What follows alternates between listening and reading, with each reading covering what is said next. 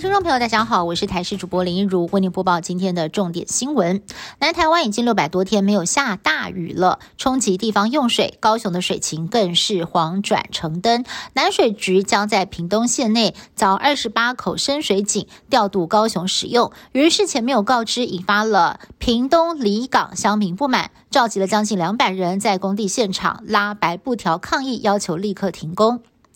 台北捷运文湖线有一部往动物园方向的列车，在今天上午八点多连续过三站不停，让不少的上班族困在车厢里。有乘客按下了紧急通话铃，但是行控中心听起来并不知情。网友也质疑了：难道要等到撞上前一部列车才发现吗？对此，北捷表示是停靠站功能没有启动，但强调保持列车间距的 ATP 自动保护设计功能一切正常，没有追撞之余。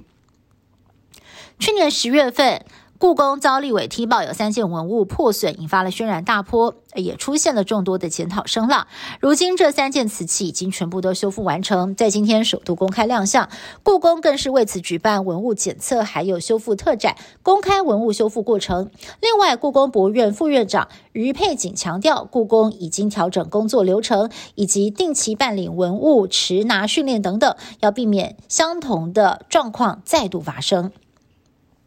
蔡总统出访中美洲友邦，并且过境美国两大城市纽约与洛杉矶。总统一抵达下榻饭店，在当地呢就有中国侨团出动了数百人到场抗议。由于中方日前喊话会针对蔡总统过境美国采取反制措施，国安局长蔡明业证实，中国大陆动员走路工在蔡总统过境美国期间陈抗。而且是有给费用的，一天两百块美金，等于台币六千元。只要定点抗议，看起来很划算。不过蔡明燕进一步的说明，中方考量到经费有限，陈康的重点呢是放在美国时间三月二十九号，对于总统出访安全，国安局都有密切掌握。近来 AI 发展突飞猛进，Chat GPT 的出现更是展现了人工智慧热的潜力。不过，包括了美国富豪马斯克在内的科技界人士就签署了一份公开信，呼吁暂停高阶人工智慧开发至少六个月，以便定出相关的安全准则，避免乱象百出。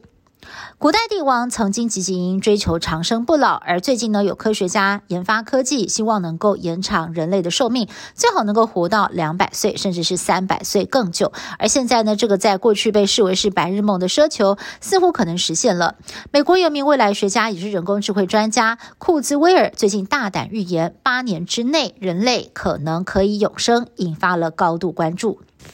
现在全球的大环境不景气，美国裁员浪潮现在也烧到了迪士尼。迪士尼执行长艾格宣布，将在今年分三批裁员七千人。不但整个元宇宙部门遭到裁撤，漫威娱乐董事长博尔马特也面临被炒鱿鱼的命运。以上新闻是由台视新闻部制作，感谢您的收听。更多新闻内容，请您持续锁定台视各节新闻以及台视新闻 YouTube 频道。